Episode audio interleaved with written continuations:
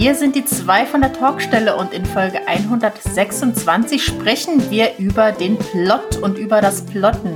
Wir haben gemeinsam mit den Autorenkolleginnen Elsa Dix und Annette Strohmeier darüber diskutiert, wie sie denn ihren Plot in eine sinnvolle Struktur bringen. Wir haben etwas erfahren über Beatsheets, Heldenreise, über Methoden, die damit gar nichts zu tun haben und wie man Spannung in Krimis bringt und die richtigen Wendepunkte setzt. Die zwei von der Talkstelle. Der Buchbubble Podcast mit Tamara Leonhardt und Vera Nentwich.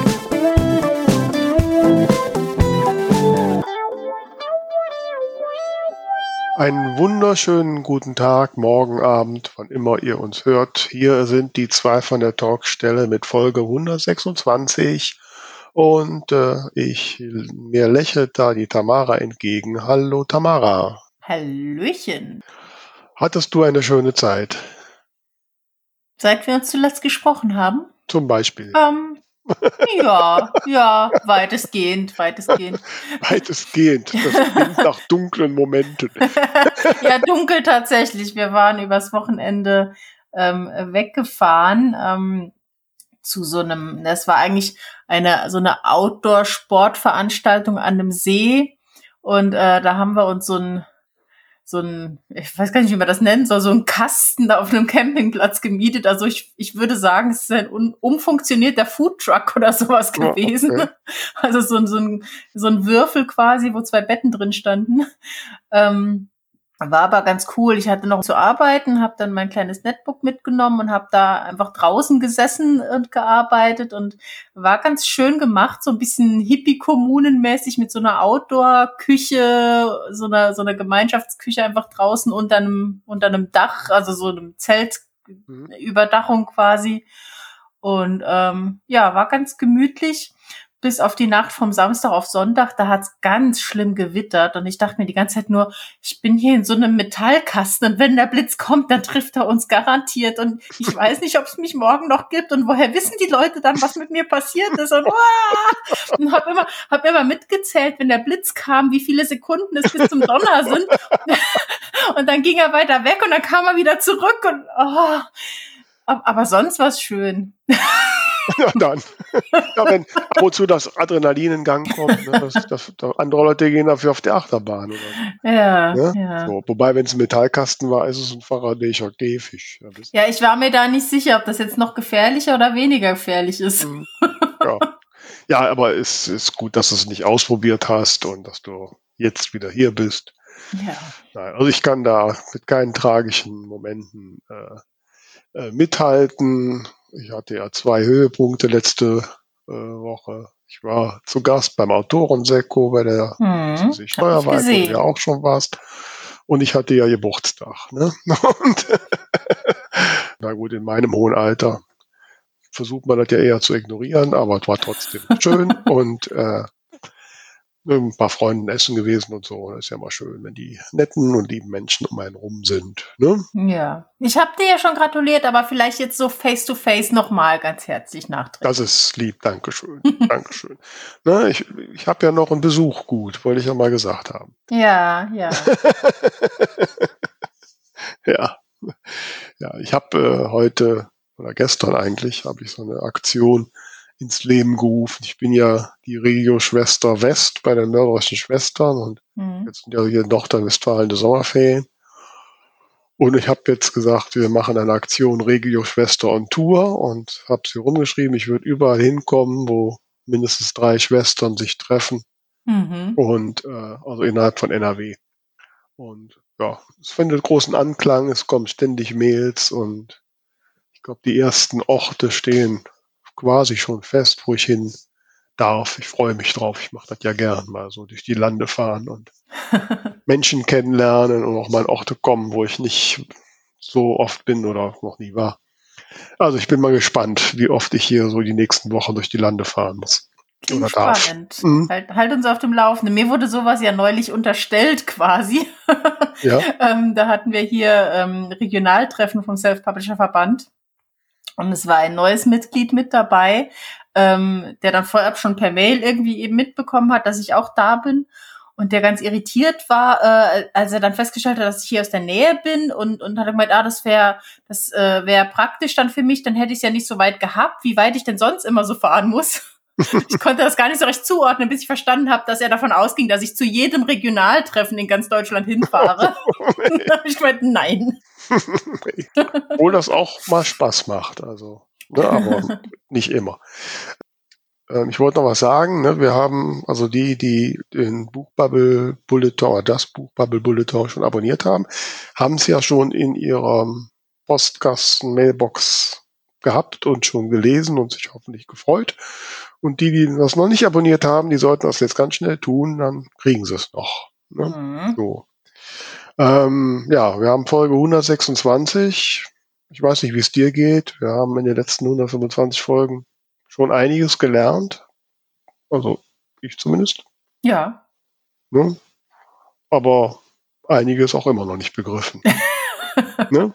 Ja, und eins dieser Mysterien, was wir in den letzten 125 Folgen nicht gelernt haben, oder zumindest ich immer noch nicht gelernt habe, das ist das Mysterium Plotten, wie das eigentlich funktioniert. Und dann habe ich überlegt, äh, das müssen wir jetzt irgendwie mal lösen und habe zwei erfahrene Autorinnen eingeladen, die äh, ihr, liebe Stammhörerinnen und Hörer, schon kennt, weil sie schon einige Male bei uns zu Gast waren und von denen ich weiß, dass sie ja regelmäßig plotten. Ich habe gesagt, kommt Leute, so jetzt müsst ihr mal uns das mal erläutern, damit wir das endlich begreifen.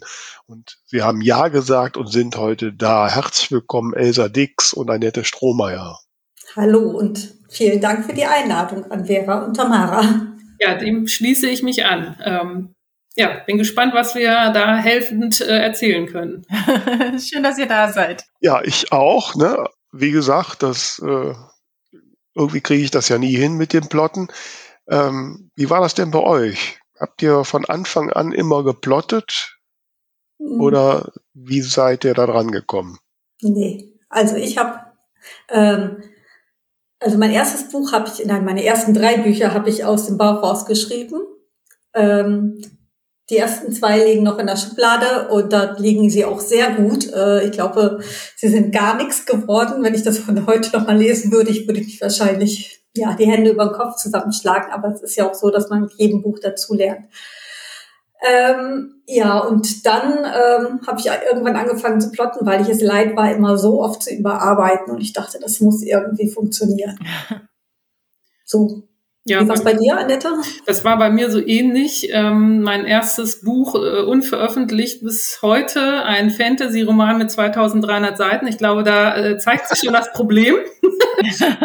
Nicht ungeplottet. So einfach entdeckend drauf losgeschrieben. Das war damals sehr schön und äh, macht auch immer noch Spaß, sowas. Aber äh, man sieht, man findet dann kein Ende und ähm, dann hat man da so ein unveröffentlichbares Werk rumliegen. Und mein zweiter Roman, das war dann auch schon ein Thriller, den habe ich auch entdeckend geschrieben. Der ist okay, der ist auch veröffentlicht worden. Heute würde ich es aber wahrscheinlich doch lieber mit Plotten versuchen. Na gut, jetzt ist das so, die ersten Bücher, unabhängig davon, ob man sie plottet oder nicht. Ich glaube, die ersten Bücher sind rückblickend bei keinem die besten. Ähm, so, Jetzt muss ich ja persönlich gestehen, ich habe das Problem nicht, dass ich kein Ende finde. Im Gegenteil, ich finde es wahrscheinlich zu schnell. Und äh, ja, also ich habe jetzt kann jetzt nicht sagen, dass ich bisher gelitten habe, weil ich nicht plotte. Das Einzige, was mich leiden lässt, ist, dass ich es einfach nicht begreife, wie es geht. So. Als ihr dann gesagt habt, okay, wir müssen plotten, wie habt ihr denn da den Einstieg gefunden? Ich habe mich erst mit der Heldenreise rumgeschlagen. Also ehrlich gesagt, also Plotten gehört nicht zu meinen Lieblingsaufgaben. Ich kann das nicht sagen, dass mir das richtig Spaß macht. Ähm, ja, erst habe ich mich an die Heldenreise gemacht. Das ging so einigermaßen. Naja, ziemlich schwierig, ehrlich gesagt. Und äh, dann irgendwann habe ich von äh, Blake Snyder die Beat Sheets entdeckt und das hilft mir ganz gut beim Plotten. Ja, und da ich im Krimi-Bereich unterwegs bin, muss man eigentlich, also fast zwangsläufig plotten beim Krimi, beim Thriller, ähm, weil man diese falschen Fährten einfach gut legen muss. und gut planen muss, wo äh, verrate ich was, wo beginne ich ein neues Geheimnis. Und da ähm, hatte ich am Anfang auch so irgendwie gar keine Ahnung von und habe das immer alles aus dem Bauch rausgemacht, was ich heute auch zum Teil immer noch tue. Aber ich war dann bei einem Lehrgang von Oliver Buslau damals. Ähm, bei der Edition Oberkassel und da habe ich einfach gelernt, erstmal, was ist der Unterschied zwischen Krimi und Thriller, schon in der Struktur und das war einfach so ein Aha-Erlebnis, wo ich danach wusste, okay, jetzt weiß ich, wie ich einen Krimi plotten muss. Also das hat mir damals so ein bisschen die Tür zum Plotten geöffnet. Oh gut, ich schreibe auch Krimis und äh, bis jetzt hatte ich immer das Gefühl, ich kriege das mit den mit den falschen Pferden hin. Äh, gut, du verunsicherst mich natürlich jetzt gerade, aber okay. aber da du meinen letzten Krimi-Test äh, ja, gelesen hast und nichts derartiges gesagt hast, gehe ich mal davon aus, dass es irgendwie geklappt hat. Ähm, ja.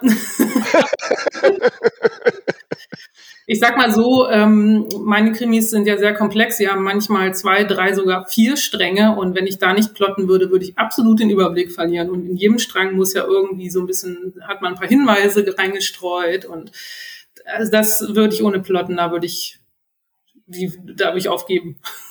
Was mich da jetzt interessieren würde, also wir sprechen ja bestimmt gleich noch über die verschiedenen Methoden. Ein, zwei wurden schon genannt. Ähm, aber was mich jetzt erstmal sehr interessieren würde, wie macht ihr es rein äh, mechanisch, sage ich jetzt mal? Benutzt ihr ein Programm? Malt ihr lustig an die Wand oder wie äh, zeichnet ihr euren Plot?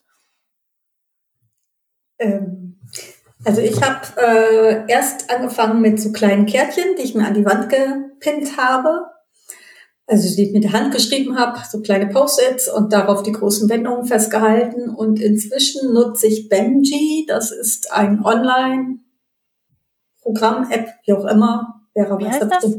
Benji, B-E-E-M-G-E-E. -E -E. Okay.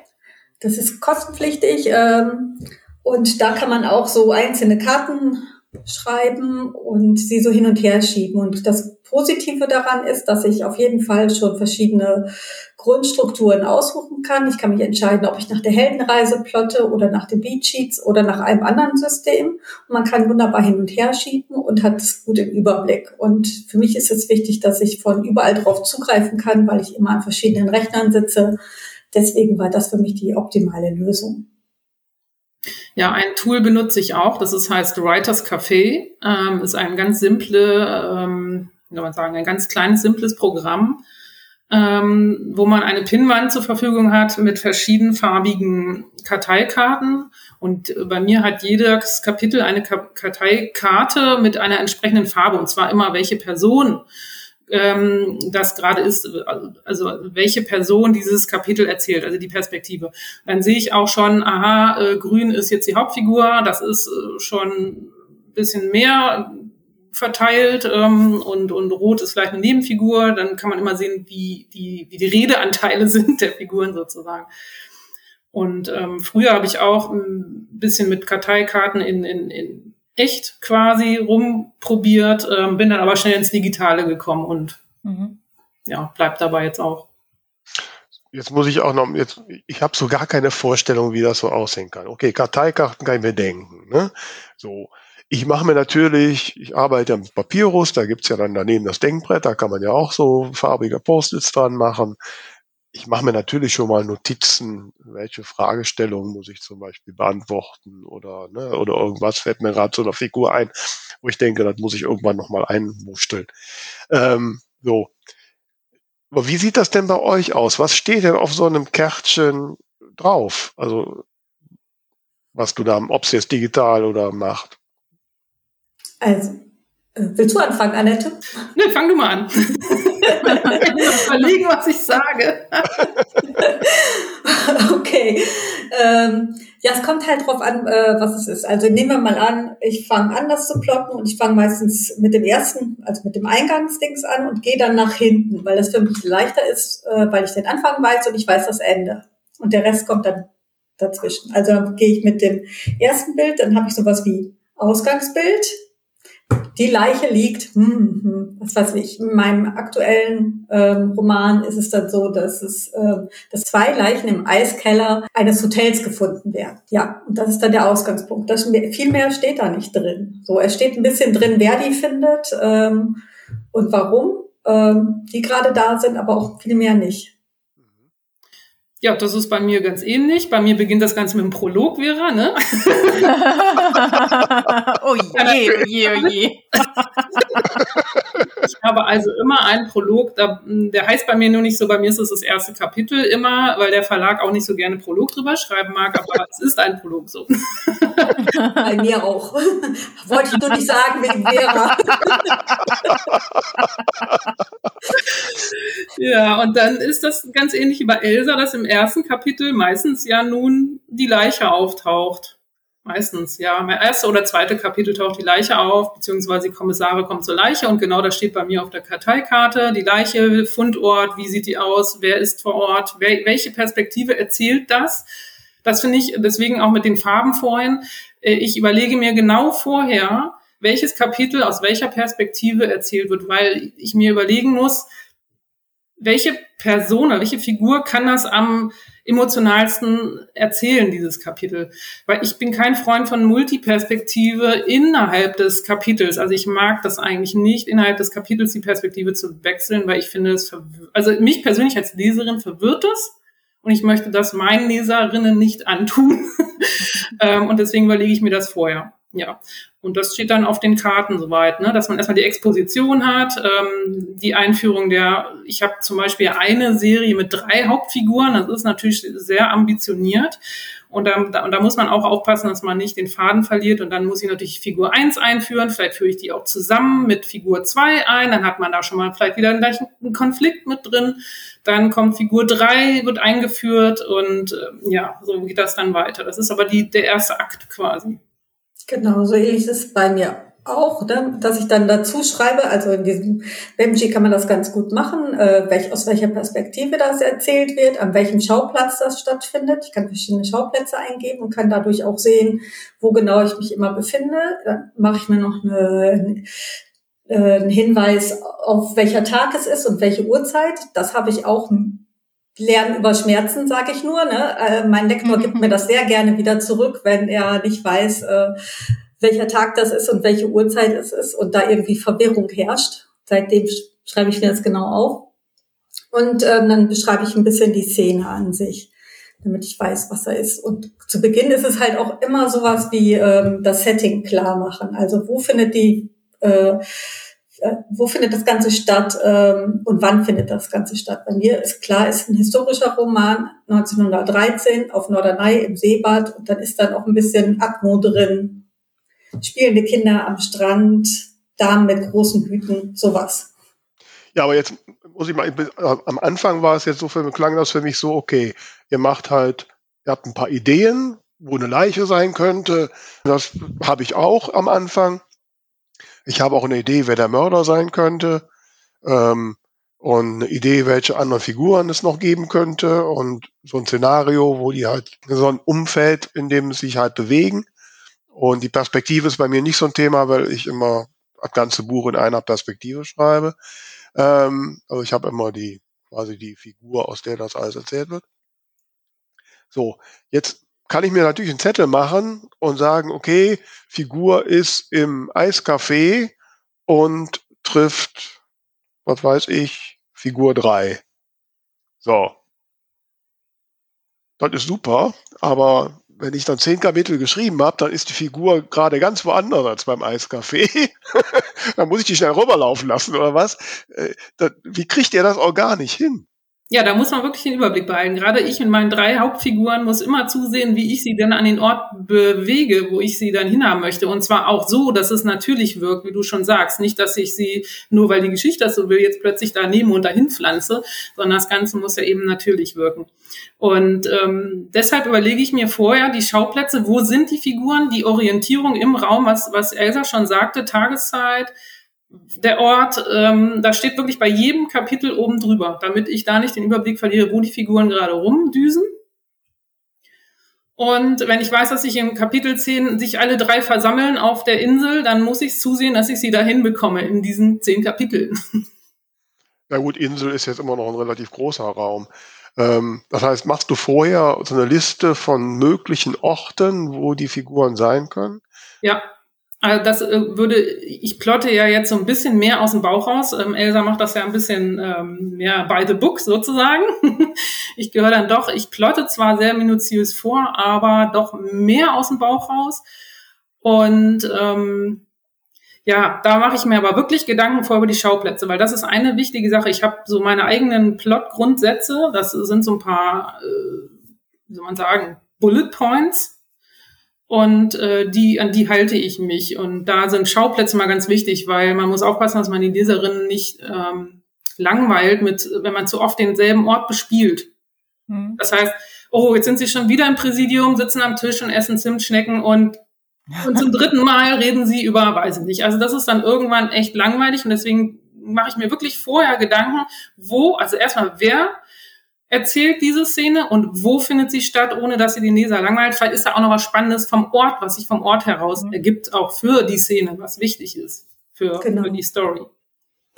Bei mir ist es auch so, wo ich dann immer drüber nachdenke, was ist möglichst spektakulär, also was zeigt auch mein Setting besonders gut. Also was weiß ich, damals gab es einen Seesteg auf Norderney. Natürlich wird dann irgendwo eine Szene auf dem Seesteg spielen oder in einem schönen Restaurant, was direkt am Strand lag oder in einem der sehr, sehr teuren Hotels, die es damals gab.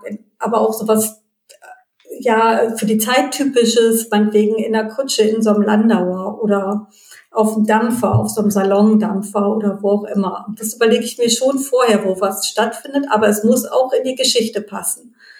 Aber tatsächlich ist es dann so, dass ich mir ähm, vorher schon rausgesucht habe, was könnten tolle Orte auf der Insel sein. Zum Beispiel gibt es auf Norderney so ein Treibsandfeld. Und als ich das gehört habe, war mir sofort klar, alles klar, das muss irgendwann irgendwo mal auftauchen. Mhm. Und dann habe ich die Geschichte schon so gestrickt, dass ich genau da lande. Aber jetzt ist ja Geschichte ein gutes Stichwort, weil äh, klar, die Spielorte, das kann man ja im Zweifel, man merkt, da muss doch noch ein bisschen was passieren, auch nochmal anpassen, aber äh, die reine Handlung, also da, es muss einem ja erstmal überhaupt eine Handlung einfallen. Wie baut ihr die? Also ich nehme die Beatsheets mhm. ähm, und dann baue also ich erklärst, die. Kannst du mal genau. erklären, genau. was ich die, genau ist? Genau, soll ich mal einmal durchgehen? Also es gibt im Grunde 15 kleine hm, Überthemen und die arbeitet man nacheinander, äh, nee, die arbeitet man ab. Nacheinander mache ich das auf gar keinen Fall, weil ich immer hin und her springe beim, beim Plotten an sich. Also man startet mit dem Eingangsbild, das ist so ähm, Setting, Tonfall, Stimmung, die dann wiedergegeben wird. Und klar, im Krimi startet es meist mit einem Mord ähm, oder mit dem Auffinden einer Leiche. Das nächste ist Thema, das ist das Grundmotiv des Buches, der Leitgedanke, irgendwie sowas wie, äh, pass auf, was du dir wünschst, äh, es könnte in Erfüllung gehen. Ähm, so, das wird meistens in irgendeinem Nebensatz von irgendeiner Nebenperson gesagt. Dafür brauche ich kein extra Kapitel, das schreibe ich mir einfach so rein. Grundthema ist das und das und das wird da und da einmal erwähnt. Dann ist das nächste das Setup. Das heißt, die Heldin oder der Held wird vorgestellt äh, und ihre Charakterbesonderheiten. Bei mir ist es so, Leiche wird gefunden, dann Schnitt auf Christian und Victoria, wie sie gerade auf Norderney ankommen oder sich zum ersten Mal wieder sehen. Ähm, und dabei werden sie halt vorgestellt. Und dann kommt jemand und sagt, äh, hier ist eine Leiche, können Sie bitte mal gucken. So, so einfach ist es. Muss mir halt nur überlegen, wo sie, sind sie gerade, was wäre ein schöner Ort und was passt zu ihrer Rolle, um sie besonders gut vorzustellen.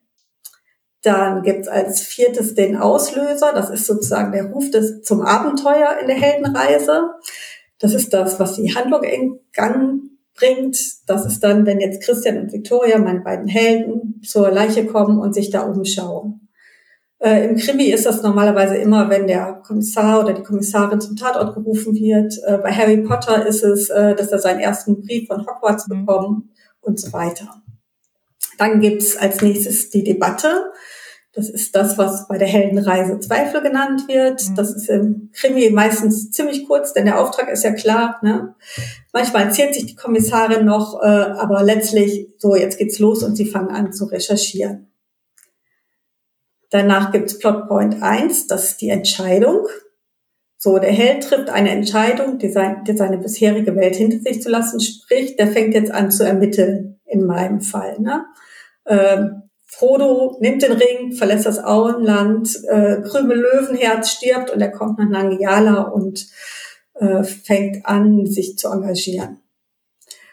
Dann äh, geht als nächstes die B-Story los, die Nebenhandlung. Das mache ich auch neben extra Kapitel, das läuft bei mir nebenher. Also es ist die Liebesgeschichte zwischen Christian und Victoria. Dann kommt Spiel und Spaß, das ist das, was die Leserinnen und Leser erwarten. Im Krimi wird dann in verschiedenen Spuren nachgegangen. Ich mache es bei mir so, dass ich dann mir das vorstelle wie so eine Schnitzeljagd. Die finden irgendwas, das führt sie zum nächsten Punkt, das führt sie zum nächsten Punkt und zum nächsten Punkt. Das macht es für mich relativ einfach. Das sind auf jeden Fall mehrere Kapitel äh, und ich versuche so ja genretypisch das zu bearbeiten, wie es geht. Also im Film wäre das, wenn Bruce Willis ähm, gegen die Verbrecher kämpft. Äh, er schleppt sich durch das Hochhaus, tritt äh, in die Scherben, kriegt blutige Füße dadurch, klettert Fahrstuhlschäche rauf und runter und so weiter. Also genau das, was man halt erwartet, wenn man sowas liest oder sieht. Also für meinen Fall jetzt in, im Romance-Bereich wäre das so, dass das Flirten miteinander. Ja, genau. Sie mhm. lernen sich kennen und es wird schon alles, ja, wird schon, man kommt sich näher und näher und näher. Dann gibt es den zentralen Punkt, der Held, die Heldin erreicht scheinbar ein Hoch, aber das ist natürlich trügerisch.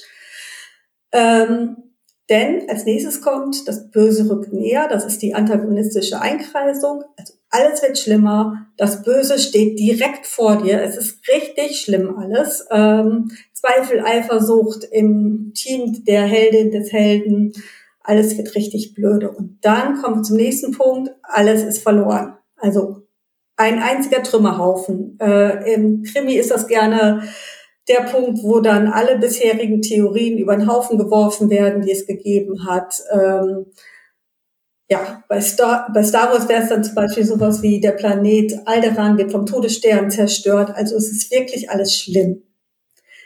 Das finde ich immer ganz nett zum Plotten, ehrlich gesagt. Also deswegen kann ich gehe dann nach hinten so und fangen dann ungefähr da an, wo es dann dieses alles verloren der Tiefpunkt ist.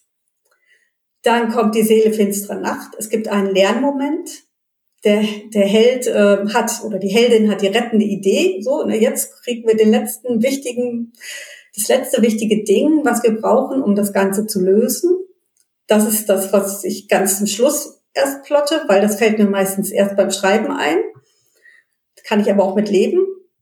Ähm, und dann geht's so langsam einfach weiter. Es gibt einen Plotpoint, es gibt einen Hoffnungsschimmer, also sie bekommen das, was sie brauchen. Dann geht's das Finale, das ist im Krimi äh, der Showdown. Da geht's nochmal ordentlich zur Sache. Das macht mir auch immer richtig viel Spaß. Und dann ist das finale Bild, wie meine beiden Helden, Christian und Victoria, meistens am Dampfer stehen und sich voneinander verabschieden müssen. So, und so einfach ist das. Ja, ja, ja. Also ich, ja, wenn ich dann mitgezählt habe, jetzt irgendwie 15 verschiedene Sätze, die ich da irgendwo habe. Ne? Aber allein das Detail, ne, dass der Bruce Willis da in Gasscherben tritt und ähm, ja, wie viele dieser Details schreibst du denn da auf? Ist das alles mhm. nur eine Sätze oder längere Aufsätze?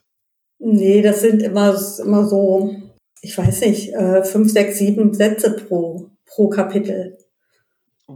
Da steht dann sowas wie Christian, Christian geht durch den Ort, äh, sucht nach einer Spur, äh, geht dafür in Geschäft A, B, C, findet da das und das und das führt ihn dazu, dass er denkt, ähm, der Täter könnte der und der sein.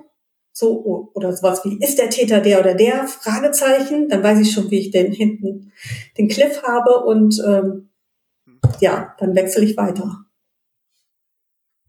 Wie sieht das bei dir? Ja, genau. Jetzt, wie sieht das bei dir aus? Also ich hange mich jetzt nicht entlang von so vielen Punkten, ähm, weil mich das, glaube ich, auch verwirren würde. Das gebe ich zu. ähm, ich mache ganz klassisch den Dreiakter, eben die Exposition. Die geht bei mir, äh, oder sagen wir so, beim Krimi also es gibt die erste Leiche, dann gibt es die ersten Hinweise, der die Kommissare folgen müssen, die natürlich zu weiteren Hinweisen oder zu weiteren Punkten führen. Und ähm, mein eigener Grundsatz ist immer, wenn man ein Geheimnis löst, muss man vorher das andere aufmachen, damit es immer so kleine Sprünge gibt und nicht langweilig wird. Und da, dann gibt es noch den übergreifenden Spannungsbogen, den man natürlich immer weiter hochtreiben muss. Dann ist sozusagen ähm, der erste Plotpoint bei mir liegt immer zwischen, entweder mache ich die zweite Leiche davor, also bei mir gibt es sehr viele Leichen. ist die zweite Leiche kurz vor oder kurz nach dem ersten Plotpoint. Mhm. Weil äh, das dann eben neue Hinweise gibt und Neues aufwirft und meistens die Kommissaria zurückwirft, weil es gibt eine zweite Leiche, die man ja verhindern wollte. Dann gibt es bei mir, dann währenddessen werden schon die ganze Zeit die falschen Fährten gestreut. Dann gibt es eben diesen Mittelpunkt, den Story-Mittelpunkt, äh, der für mich etwas ist, ab da beginnt die Gefahr. Ähm, natürlich sollte vielleicht für eine Nebenfigur, die man einfügt, vielleicht vorher schon die Gefahr beginnen, weil das wäre das Thriller-Element. Ähm, aber ab dem Midpoint beginnt für mich die Gefahr für eine der Figuren, der Hauptfiguren. Dann geht's ein bisschen weiter hoch noch bis zum, bis zum äh, zweiten ähm, Wendepunkt. Das ist für mich das Kardinalindiz. Das wäre für andere vielleicht anders. Das Kardinalindiz ist für mich dieser Punkt, wo klar ist, aha, das ist der Mörder und vielleicht auch das Motiv, vielleicht ein Teil des Motivs, noch nicht alles. Und danach kommt für mich der Showdown, der ziemlich lang ist. Also der Showdown füllt eigentlich quasi äh, fast den ganzen dritten Akt aus. Mhm. Ja, und ähm, eigentlich geht es ja ab dem zweiten Plotpoint wieder runter mit der Spannung, aber der Showdown hält das natürlich noch hoch weiter. Und dann, ähm, wenn der, sozusagen der Fall, also der Täter gefasst ist, äh, dann gibt es noch zwei, drei Kapitel Nachgeplänkel, die das nochmal so abschließend, was noch so an offenen Strängen da ist. Also das ist so meine ganz grobe Plotmethode. Und ich ähm, habe dann bei, dabei dann einfach meine eigenen Regeln, die ähm, immer darauf achten, dass Konflikte da sind. Ähm, dass äh, Hindernisse da sind, dass die Figur nicht einfach äh, von A nach B rennen kann und das auch erreicht, sondern immer dem was in den Weg werfen. Das macht ja die Spannung noch aus. Und Geheimnisse, ganz wichtig. Immer wenn ich eins auflöse, muss ich ein neues bringen. Mhm. Weil sonst die Spannung einfach ziemlich krass nachlässt. Und natürlich Konflikt hatte ich schon und Twiste. Und ich habe dadurch, dass ich ja mehr im Thriller-Bereich unterwegs bin, fast immer ein Cliffhanger am Ende. Und das bedeutet auch, dass man die Kapitel, in den Kapiteln eine Fallhöhe aufbauen muss, damit der Cliffhanger auch richtig schön ist. Das ist so ein grobes Beispiel, könnte man sagen. Ähm, meine Hauptfigur Tom Skagen soll irgendwas erreichen am Ende des Kapitels. Ähm, dann bauen wir das langsam auf, dass er das vielleicht schafft und dann schafft er es am Ende eben doch nicht. Also dass äh, eben diese Fallhöhe aufgebaut wird, dass der Cliff halt besonders krass ist. Und dann schiebe ich meistens immer ein anderes Kapitel ein, damit ich den Leser oder die Leserin dann noch ein bisschen schmoren lasse, damit sie hier. Gemein. das ist ein billiger Trick, aber es klappt. das mache ich auch. Okay, wir machen jetzt auch einen Cliffhanger. Wir machen einen Cliffhanger, Tamara. Ich meine, die Frage zum Schreibtipp Freitag ist, glaube ich, bei der Folge eindeutig. Ne? Wir wollen wissen, wie unsere Hörerinnen und Hörer plotten, gar nicht oder welche Details, welche Methoden sie nutzen. Mhm. Ist das so? Das Stimmst du mir zu? Das macht äh, durchaus Sinn, liebe ja, Eva. Ne? Okay. Ich habe ja das Gefühl, oder ich habe sowas auch schon mal irgendwo äh, äh, von jemand anderem gehört. Eigentlich, denke ich, kann man sagen, jeder plottet, nur die einen machen es eben vorher mit Zettelchen und die anderen machen es, indem sie alles schon ausschreiben. Also letzten Endes ist es ja, glaube ich, das Plotten, wie ich es jetzt von euch gehört habe, nicht so viel anderes als einfach die Geschichte einmal in kurz zusammenschreiben. Oder mache ich mir das jetzt gedanklich zu einfach? Nö. Das haut hin. Ganz genau so. Und ja, ähm, ja. manche Sachen lasse ich halt auch noch offen, weil ich weiß, dass es, also das wird mir irgendwann während des Schreibens klar werden. Also ähm, wie das letzte Kardinalindiz ist, was Annette eben schon gesagt hat. Also das, das, da habe ich zwar meistens eine Vorstellung für, aber die ist meistens noch sehr blutleer und ich weiß noch nicht so, wo es hingehen soll. Dann schreibe ich das ja erstmal hin, denke mir, ja, irgendwas habe ich ja schon, bis dahin fällt mir schon noch was ein und das ist dann auch so. Also irgendwann schreibe ich dann einfach ein bisschen anders. Das ist immer der Punkt, wo es schwierig wird, weil vorher kann ich einfach mich abarbeiten muss nicht groß nachdenken und sobald ich ein bisschen abweiche vom Plot, passt das nicht mehr alles zusammen. Dann verfluche ich mich, äh, weil ich das trotzdem mache. Ja, und da muss ich nochmal wieder überarbeiten. Das nervt mich ehrlich gesagt immer. Okay. Ja, ich plotte auch sehr, sehr detailliert vor, meistens immer 20 Kapitel im Voraus und wenn ich dann kurz vor Ende bin, die nächsten 20 Kapitel. Aber meistens steht eben eine, gibt es schon eine sehr, sehr, sehr lange Inhaltsangabe, die meine Lektorin dann immer lesen muss, die Arme, ähm, mit äh, vielleicht so sogar fast 25, 30 Seiten. Ähm, und die teile ich dann eben auf diese Kapitel auf. Aber ich kann dazu sagen, dass ich ab dem Mittelteil meistens sehr viel umschmeiße. Okay, okay. Also viel, aber es ist, ich kann, kann jetzt nicht so drauf losschreiben und nicht wissen, was ich am nächsten Tag in dieses Kapitel schreiben soll. Das würde mich, glaube ich, wahnsinnig machen. Von daher finde ich es gut, wenn man einfach so eine Art Fahrplan hat, aber man ist ja der eigene Busfahrer und kann einfach sagen, nee, ich fahre jetzt äh, mal nach links anstatt nach rechts. Ja. Ich sage auch immer, so, so ein Plot ist ja eigentlich wie ein Navi. Also wenn man eben anders abbiegt, dann muss es neu berechnen. Genau.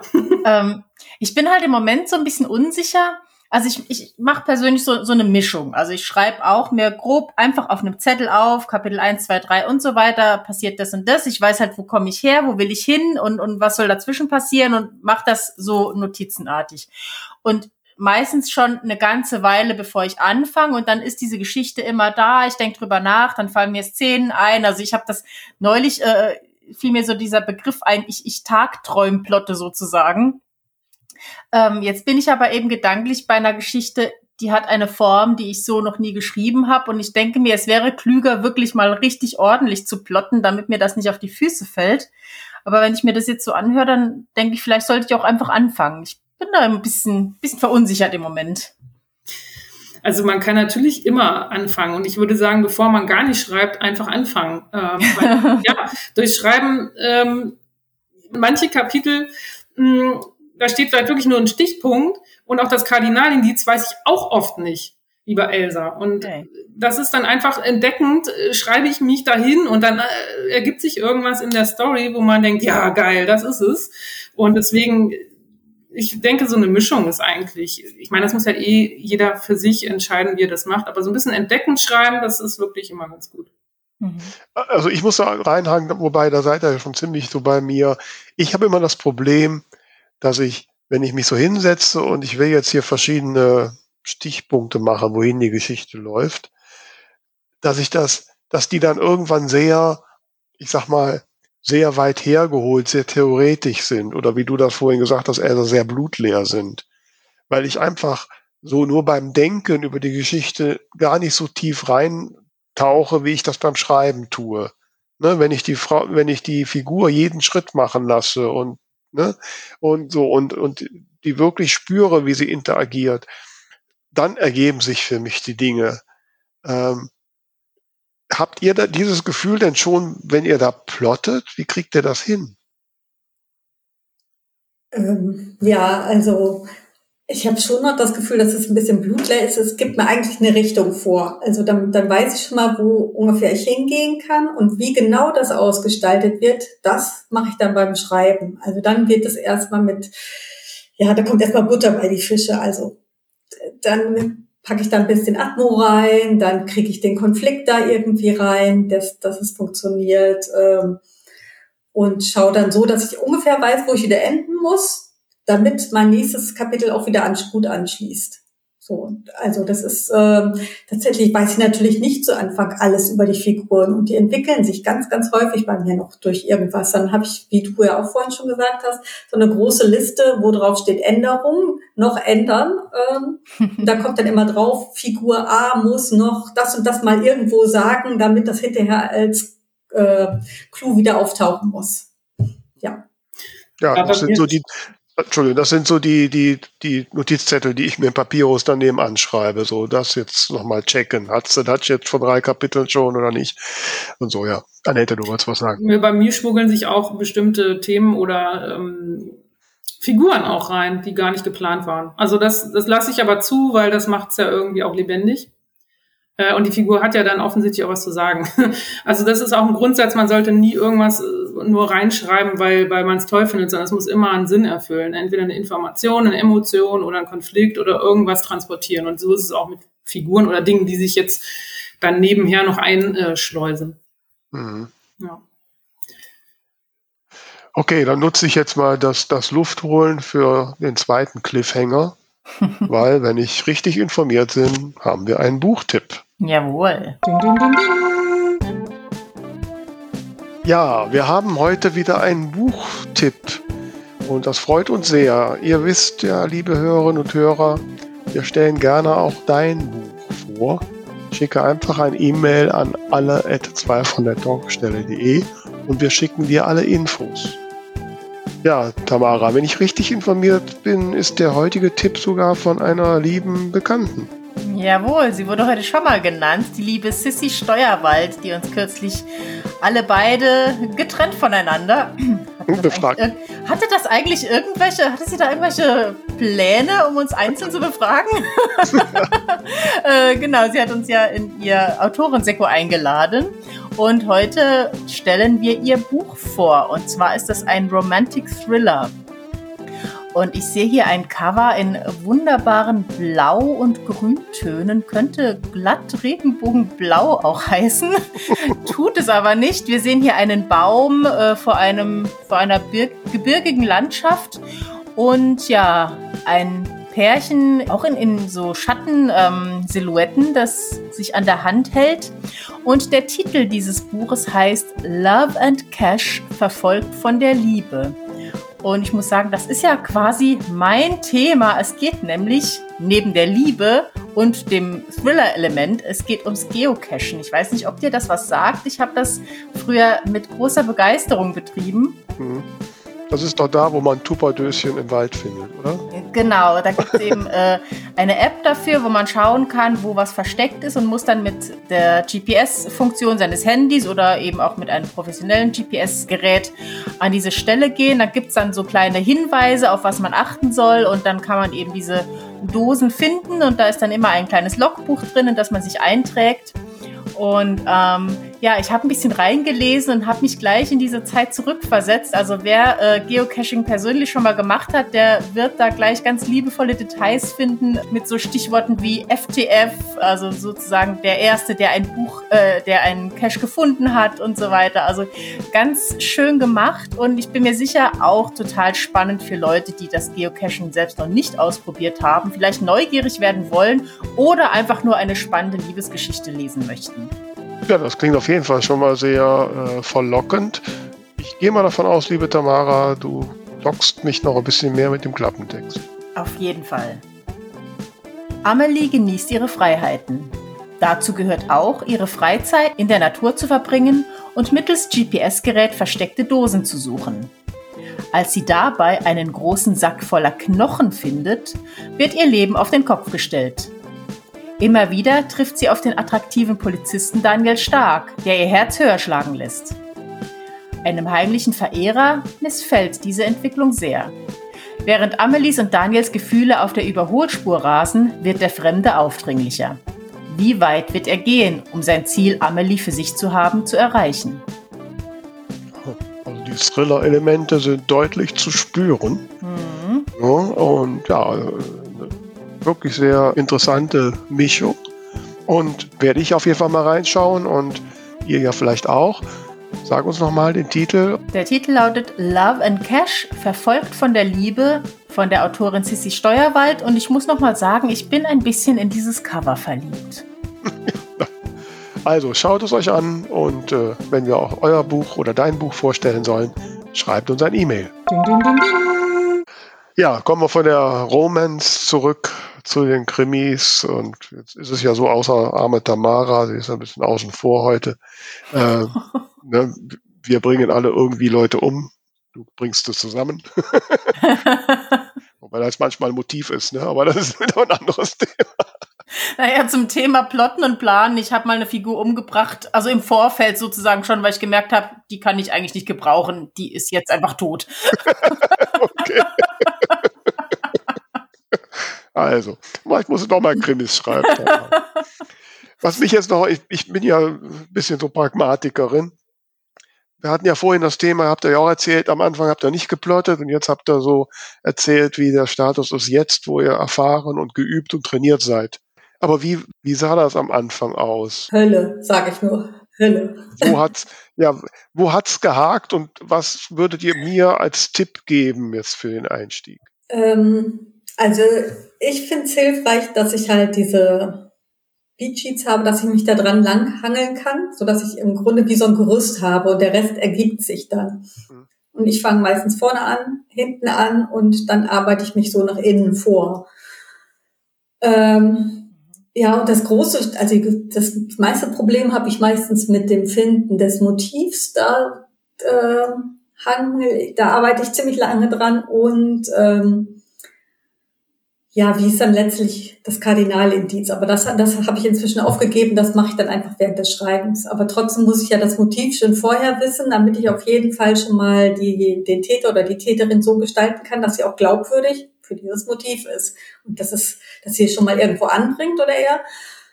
Ähm, aber es nicht so deutlich wird, dass es, ähm, dass das das Motiv ist, sondern dass ich das hinterher wunderbar wieder aufgreifen kann. Ja, mir hat unglaublich geholfen, das mit den Karteikarten, einfach das zu visualisieren, ob das nun digital ist oder eben mit echten Karten, mit physischen Karten, äh, weil man da einfach die Gedanken super sortieren kann. Man hat ja auch manchmal einfach nur eine Idee für eine Szene. Also ich denke auch szenisch, meine, meine Thriller sind eigentlich fast ein Kapitel, eine Szene. Ich wechsle eigentlich fast nicht den Schauplatz innerhalb einer, eines Kapitels, sehr selten. Und das macht es mir halt einfacher zu sagen, ich habe hier eine, eine Ideensammlung aus Szenen, die in meinem Buch vorkommen könnten und dann schreibe ich die eben auf so eine Karte und dann kann man die auch wunderbar hin und her schieben und sortieren. Das finde ich hilfreich. Und ich weiß natürlich den Anfang und das Ende. Und ähm, ich arbeite zwar eher chronologisch, ähm, weiß aber, wo es hingeht auf jeden Fall. Also das Ende wird auch selten getauscht nochmal. Da, da habe ich selten noch eine bessere Idee. Und ähm, der Mittelteil ist das, was mir am schwierigsten am schwersten fällt, weil das ist einfach der Teil, wo du den Leser und die Leserin nicht verlieren darfst. Äh, das ist äh, im Krimi der Ermittlungsteil, der ist manchmal unglaublich äh, zum Schreiben unglaublich langweilig, weil man mal wieder eine Befragung machen muss, man muss wieder eine Wohnung durchsuchen und immer musst du dir was Neues ausdenken. Und irgendwie da selber den Faden nicht zu verlieren und die Spannung immer kontinuierlich ansteigen zu lassen und den, den Leser, die Leserin nicht zu verlieren, das ist super schwer, finde ich. Aber jetzt mal so für die Praxis, also ich habe mich jetzt mit Plotmethoden nicht tiefergehend beschäftigt, aber ich habe den Eindruck, es gibt so zwei Sorten. Die einen äh, beschreiben sozusagen, ähm, ich sag mal so den ganzen Bogen, also wie zum Beispiel die, die Heldenreise oder auch die Beatsheets, ähm, was ja glaube ich auch einfach so eine, die, die organische Art ist, eine Geschichte zu erzählen. Also man kann ja immer wieder dann eben Herr der Ringe, Harry Potter oder auch eben, wie du die ganzen Punkte erzählt hast, habe ich auch direkt die einzelnen Punkte in meinen Geschichten wiedererkannt. Ähm, und dann habe ich das Gefühl, gibt es aber auch noch Plotmethoden, die sozusagen helfen, Ideen zu finden. Also ich weiß jetzt nicht mehr, wie es heißt, aber ich habe mal ähm, was gesehen zu einer Geschichte, wo man sozusagen neun Kärtchen hat, äh, die jeweils in so Dreierreihen liegen, ähm, die man dann so umdrehen und verschieben kann, um einfach, um einfach eine Handlung zu finden, wenn einem nichts einfällt. Ähm, habt ihr da irgendwelche Tricks? Also wie ihr überhaupt auf die Ereignisse kommt? Nee, das ist mir auch neu. Ich habe nur mal was von der Cluster-Methode gehört, weiß aber auch nichts darüber zu erzählen. ähm, ich arbeite ja auch nebenbei in Writers Rooms und da ähm, habe ich die Erfahrung gemacht, wenn man stecken bleibt, äh, mit anderen reden hilft immer. Also ich, wenn mhm. ich irgendwo stecken bleibe und ich absolut nicht weiß, wie es weitergehen soll, dann rufe ich meine Autorenkolleginnen an und dann erzähle ich denen das Problem und dann ähm, zu zweit findet man meistens eine Lösung. Das ist so. Geht mir auch so ich rufe sofort, äh, ich rufe Annette an oder noch eine andere Freundin an und dann, äh, dann klären wir ganz kurz das Problem so und dann, dann, dann werfen wir Ideen hin und her äh, und ich brauche gar niemanden, der mir dann mich dann auf die Idee, also mir dann was vorsagt, sondern es ist tatsächlich einfach dieser Austausch, der dann dazu führt, dass ich für mich ganz mhm. schnell mhm. finde, okay, so soll es weitergehen. Mhm. Ja, so ein Ankurbeln, so ein Anschieben, weil man ja irgendwo feststeckt. Ähm, finde ich mal gut, wenn jemand anders da auch noch einen anderen Blick drauf hat. Das, das benutze ich mal, wenn ich nicht weiterkomme. Also ähm, ja. Also ich habe festgestellt bei mir so, dass ich feststecken ist eigentlich nicht, dass ich keine Idee habe, sondern dass ich eher zu viele Ideen habe oder zu komplex denke. Und ne? So, und wenn ich dann so feststecke, dann versuche ich mich auf den Moment zu konzentrieren, wo die Figur gerade ist und fragt mich einfach, was würde sie jetzt als nächstes tun? Welchen Schritt würde sie? Und das kann sein, sich einen Kaffee holen oder was auch immer. Aber dadurch habe ich irgendwie die Blockade gelöst und, äh, und kommen plötzlich wieder weiter. Das mache ich auch manchmal, wenn ich ergibt. weiß, ich habe eine Szene und es gibt drei Möglichkeiten, diese Szene zu erzählen, die natürlich aber auch die Gefahr besteht, dass sie dann natürlich in drei verschiedene Wege gehen kann und dann eventuell meinen Plot zerschießt. Ähm, aber das mache ich auch, dass ich mir die dann teilweise mal richtig aufschreibe. Wer, welche, wer ist die Figur, die da drin vorkommt? Was sind die Möglichkeiten, die jetzt die Handlung sozusagen vorgibt, wenn man drei Möglichkeiten hat, wie kann ich die kombinieren und was kann daraus passieren und was ist dann das bestmögliche Ergebnis davon? Das mache ich. Genau, wenn mir nichts mehr einfällt, dann gucke ich halt, ähm, was ich mir zu Anfang rausgesucht habe für Settings und wie ich da hinkomme. Also ich habe ziemlich tiefe Recherche vorher und dann finde ich zum Beispiel sowas wie, es landet ein Zeppelin auf Norderney und ich denke mir, oh, wie geil. Da muss doch unbedingt eine Verfolgungsjagd her. Und ich meine, dann ist ja auch schon klar, wo das stattfindet. Und wenn nicht, dann gehen sie halt, wie Vera auch schon sagt, ne? in meinem Fall gehen sie dann Kuchen essen. Das müssten sie auch mindestens einmal äh, pro Buch. gehen schön essen. Ja. Oder Zimtschnecke. Bei dir Zimtschnecke, genau. Dann machen sie halt irgendwas, was man normalerweise so erwarten würde. Aber ich weiß ja ungefähr, wo ich hin will, was sie rauskriegen, weil es wie eine Schnitzeljagd angelegt ist. Also sie finden den und den und finden dadurch den und den Verdächtigen. Und ich habe immer mehrere Verdächtige, ähm, die über unterschiedliche Sachen gefunden werden können. Und dann wird das erstmal, dann laufen sie dem ein bisschen hinterher, dann geht gleichzeitig schon das nächste los. Ähm, und sie suchen da weiter und kommen dann vielleicht nochmal wieder zurück und gehen nochmal wieder vor. So. Ich habe mich ja schon mal, ich meine, wir kennen uns ja jetzt schon ein bisschen und Elva, du hast mir hast ja auch schon mal von diesem Bingy erzählt und ich habe mich da auch, da gibt es auch so einen kostenlosen Account, habe ich auch schon mal gemacht und mal versucht. Ich muss gestehen, ich war nach zwei Karten überfordert. Äh, ne? ähm, mir fällt dann zu diesen Punkten schlicht nichts ein. Das ist so theoretisch für mich und ohne den, den Rest der Geschichte drumherum.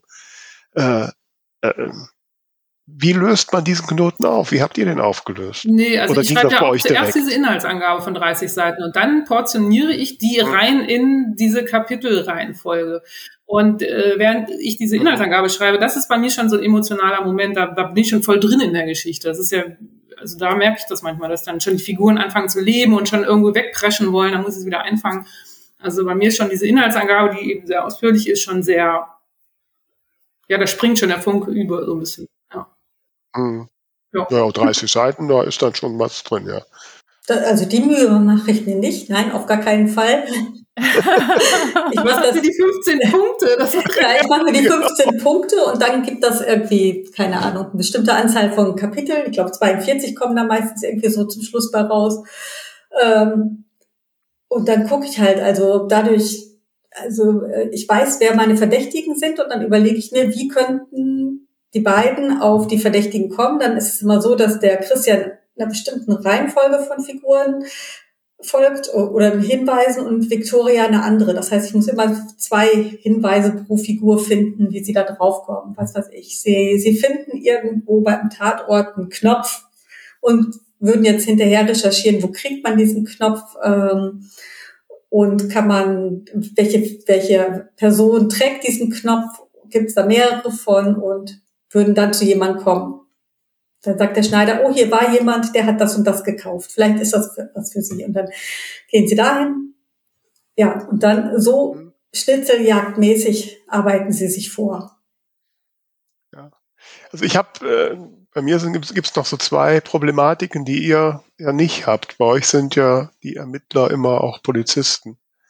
Ähm, und bei mir ist es ja so, dass die Figuren er ist bei der Biene vielleicht nicht mehr. Mittlerweile hat sie eine Detektei, aber jetzt auch bei meinem neuen Projekt ist es ja auch wieder so, dass es bei mir ja eben nicht Ermittler sind, die ermitteln, sondern es sind eigentlich normale Menschen in Anführungszeichen, die da so rein äh, stolpern, mehr oder weniger.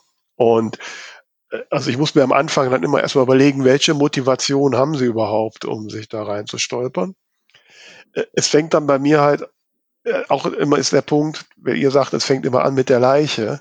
Das habe ich bei dem ersten Bieneband versucht, dann hatte ich aber Probleme, irgendwie die Figur richtig einzuführen. Ne? Äh, und dann habe ich damals so ein Konstrukt, ja, so ein quasi Rückblick, aber das mache ich nie nochmal. Also deswegen brauche ich ein bisschen Anlauf, ne, dass die Figur dann auch wirklich eine Motivation hat, auf die Leiche zu stoßen. So. und das ein dritte Problem ist, ich habe glaube ich vier Probleme, ich habe viele Probleme. Also das, das dritte Problem ist natürlich, wenn ein Mord passiert, gibt es natürlich auch die Polizei und die ermittelt ja auch irgendwie und ähm, das kann ich nicht völlig ignorieren. Ne? Also dass Polizei auch irgendwas tut. Das heißt, ich muss muss den den den Ermittlerinnen äh, oder meinen Figuren einen anderen Zugang zu dem Fall geben äh, ne, und irgendwie andeuten, dass die Polizei auf einer anderen Spur ist. Andersrum brauche ich manchmal Informationen, die halt die Polizei hat. Also ich muss auch einen Weg finden, wie kann die an die Informationen der Polizei kommen. Ne, ich ich habe äh, ja eine Freundin, die Kommissarin ist, die muss immer Test lesen, habe ich das reale Polizeiwesen zu sehr gedehnt habe oder ob es noch so gerade geht. Ne? Ein paar Sachen sind natürlich an den Grenzen des real Machbaren. ja, uns auch. ne? Ja, und das vierte Problem, was ich eigentlich noch sagen wollte, das hattet ihr vorhin auch angesprochen, da tue ich mich immer noch ein bisschen schwer. Ich, ich brauche irgendeine Nebenhandlung. Irgendeine Nebenhandlung, äh, weil neben dem Ermitteln passiert ja ein normales Leben. Und das braucht man, brauche ich zumindest auch, um halt äh, auch, auch Möglichkeiten für andere Orte zu haben, um immer wieder mal einen neuen Papst im Pool zu finden. Ja, so. Weil sonst, wie du gerade gesagt hast, Annette, würden sie halt immer nur von Befragung zu Befragung gehen oder immer nur einen Kaffee trinken. So. Wie, wie findet ihr diese Dinge? Da mache ich es mir einfach, weil ich, äh, ich habe den Ermittler als Hauptfigur, das ist einfach. Ne? Der hat den Auftrag zu ermitteln. Da muss ich den auch noch nicht mal groß überreden, wie jetzt äh, deine Figur das tun muss oder ja. Und ähm, ich habe mehrere Stränge. Das heißt, ich habe ja sogar manchmal die Tätersicht mit drin. Also es ist dann einfach, ja. Ich habe früher mal nur aus einer Sicht geschrieben, da muss ich auch sagen, das war zwar keine Ich-Perspektive, aber sehr nah an der Figur dran. Und das fand ich dann doch irgendwann schwierig.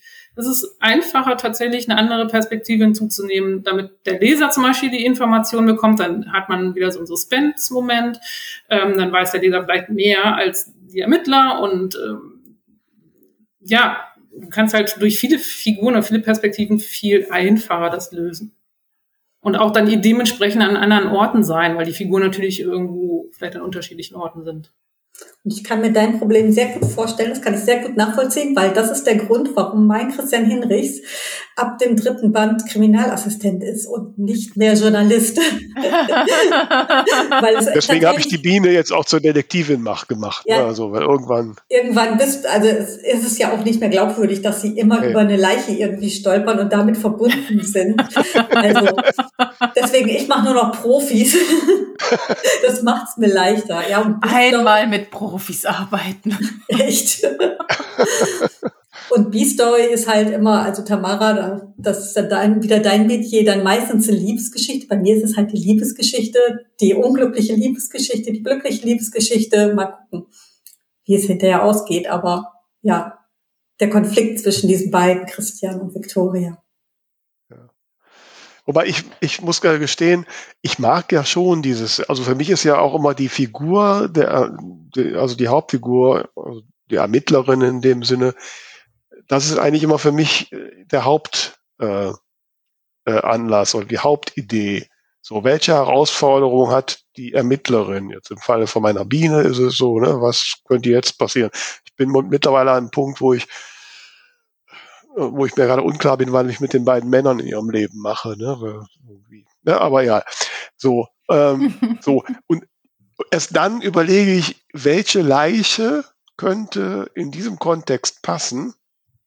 Und bei der Biene denke ich mittlerweile sogar immer noch daran, welche besondere Funktion, Titel könnte die Leiche haben, damit ich da einen geilen Titel draus machen kann.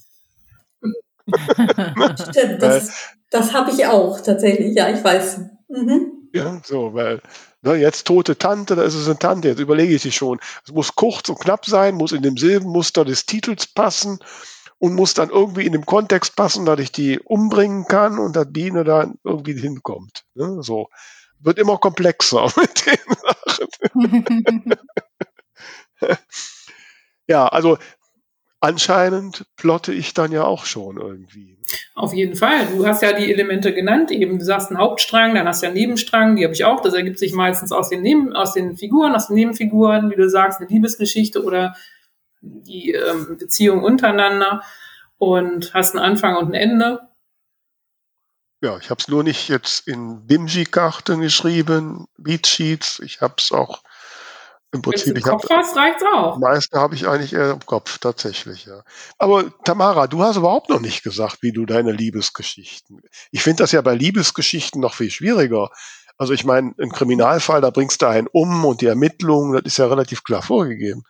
Aber du musst dir doch bei einer Liebesgeschichte noch viel klarer Gedanken machen. Was könnte die jetzt auseinandertreiben und äh, so, weil die können ja nicht, also in meinen Liebesgeschichten würden sie sich nach zehn Seiten küssen und Thema wäre durch. Also. ja klar, du hast halt äh, immer einen Punkt, der quasi gegen die Beziehung spricht. Und da gibt's eben die Liebesromane, wo sie ganz am Schluss zusammenkommen und fertig. Oder ich glaube, das ist inzwischen auch häufiger und ist bei mir auch so, wo sie irgendwann in der Mitte zusammenkommen und eben aus diesem Grund dann nochmal äh, ja, die Beziehung nochmal auf der Kippe steht. Aber ja, da, das ist im Prinzip die Idee, die man erst als erstes haben muss, klar. Oh, ist ja sehr vage. Also, also jetzt bei, bei Memories eben zum Beispiel, dass sie äh, 14 Jahre älter und seine Chefin ist. Das ist der Konflikt bei äh, Wings of Love hat er eben sehr viele Geheimnisse und eine dunkle Vergangenheit, die er nicht verraten möchte. Aber coole Brustmuskeln, ja. ja. Aber coole Brustmuskeln. und äh, ja, beim Musical-Roman bin ich halt einen ganz anderen Weg gegangen. Da sind sie ja eben früher zusammen gewesen, treffen wieder aufeinander und sozusagen die gemeinsame Vergangenheit spricht dagegen, es nochmal zu versuchen ähm, äh, klar, das ist so der eine Gedanke, den ich erstmal haben muss, bevor ich dann mir genauer überlege, wie es abläuft. Und ansonsten, wie gesagt, äh, ich schreibe das halt grob auf, äh, guck dann, ob ich mich dran halte oder nicht. Dann ist ja schon geplottet. Ja, ja ne? so meint es auch. okay, Tamara, hast du jetzt das Gefühl, würdest du jetzt, du bist ja, denkst ja gerade über ein neues Projekt nach und ich bin so mittendrin. Äh, wüsstest du jetzt, wie du anfängst, würdest du jetzt mehr, ja, mehr wirklich plotten oder? Ähm, also ich, ich, mir ist jetzt noch nicht ganz klar, das wäre vielleicht auch noch mal kurz eine Frage an die Elsa, inwiefern sich jetzt Heldenreise und Beatsheets unterscheiden, weil das klang für mich sehr, sehr ähnlich oder beziehungsweise wo da für dich der Vor- und Nachteil ist. Ansonsten bin ich gerade so ein bisschen am überlegen, äh, tatsächlich eher in Richtung so, so Fragestellungen zu plotten, wie du es Vera eben auch gesagt hast. Also was ist quasi so ähm, ja, also ich, ich, ich nenne es jetzt mal spontan Jeopardy-Methode, also quasi die, die Frage herausfinden, auf die man eine Antwort geben möchte. Mhm. Also die Beat Sheets ähm, orientieren sich an der Heldenreise. Das ist im Grunde das Gleiche. Die Heldenreise hat ein paar weniger Punkte und die Beat Sheets ein paar mehr. Mhm. Das ist einfach nur erweitert. Das kommt irgendwie aus dem, aus dem, äh, äh, aus dem TV-Bereich, ja, genau. ne? Genau, es kommt aus dem Drehbuchbereich. Also der Blake Snyder, der das entwickelt hat, sagt auch immer, ähm, auf Seite sowieso muss der und der Punkt kommen und auf Seite sowieso der und der. Also halte ich für mhm. Quark, weil, okay. weil im Roman ist es auf keinen Fall so. Also ich halte mich einfach auch nicht dran und ähm, also für mich ist es einfach ein Strukturelement, um die Story in, in unterschiedliche Punkte zu teilen und um mich daran lang zu hangeln. Und manches mache ich mehr und manches weniger mhm. intensiv. Okay. Das heißt, man braucht erstmal die Idee und dann kann man es damit quasi in eine Form bringen. Genau, und dann kann okay. ich sehen, okay, ich müsste hier vielleicht noch ein bisschen Schippe drauflegen bei, mhm. äh, bei dem großen Geheimnis, was dahinter kommt oder ähm, ja, was passiert, wenn der Täter immer näher kommt, wie, wie kann ich die Gefahr noch erhöhen, was, was können meine Helden noch durchmachen müssen, äh, bis sie zur großen Lösung finden. Mhm. Kann man noch, man kann noch ergänzend hinzufügen, dass es zwei verschiedene Arten gibt zu plotten. Einmal oder einmal die Person, also Figur, Character-driven und Story-driven. Mhm. Ähm, ich zum Beispiel bin jemand, die hat eigentlich mal die Idee zum Thema zuerst. Ja dann überlege ich mir, wer kann äh, diese Geschichte erzählen. Jetzt habe ich natürlich eine Reihe, äh, da muss ich dann gucken, dass ich dieses Thema zu Tom Skagen rein, dass das irgendwie passt in die Reihe. Deswegen habe ich jetzt auch noch eine neue Reihe entwickelt, ähm, die eben ein bisschen krassere Fälle äh, behandelt als Tom Skagen es könnte einfach, mhm. ähm, weil das dann nicht zusammenpassen würde. Ähm, das ist eben der Nachteil bei einer Reihe. Du hast die Figur schon, und was kann die für eine Story erzählen. Mhm. Und manchmal hat man aber eben erst ein Thema und muss die Figur dazu entwickeln, die diese Story halt erzählen kann. Dann noch eine Sache, weil das Elsa gerade angesprochen hat. Für mich ist immer ganz wichtig, äh, auch eine, eine Abschätzung zu haben, ähm, der, ja, wie viel Wörter das sind. Ja, weil, wie gesagt, ich neige dazu, zu schnell zum Punkt zu kommen. Ich muss einfach wissen, der nächste Plotpoint, der darf einfach erst in 5000 Wörtern kommen. Bis dahin muss ich jetzt noch was machen. Hindernisse, Hindernisse, Hindernisse.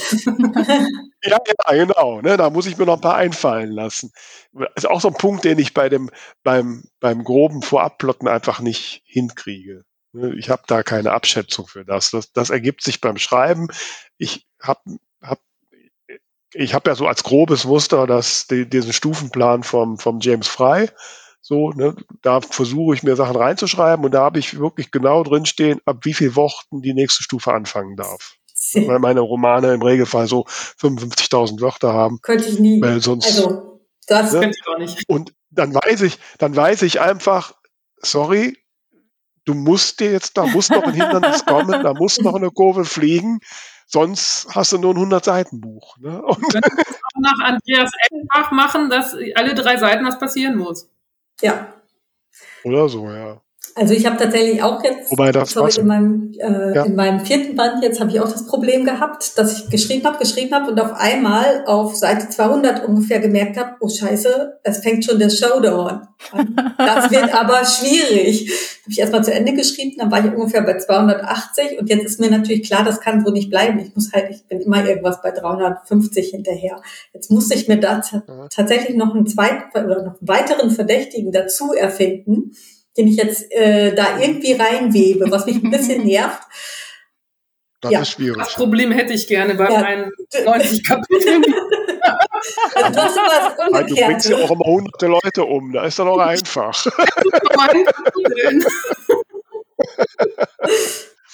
Aber Ja, also, ähm, ja, Tamara. ja, Vera, äh, kurz zu diesem Stufenplan. Wie unterscheidet der sich jetzt von Heldenreise und äh, Beat Sheets, wenn wir jetzt schon in der in der Methodendiskussion sind?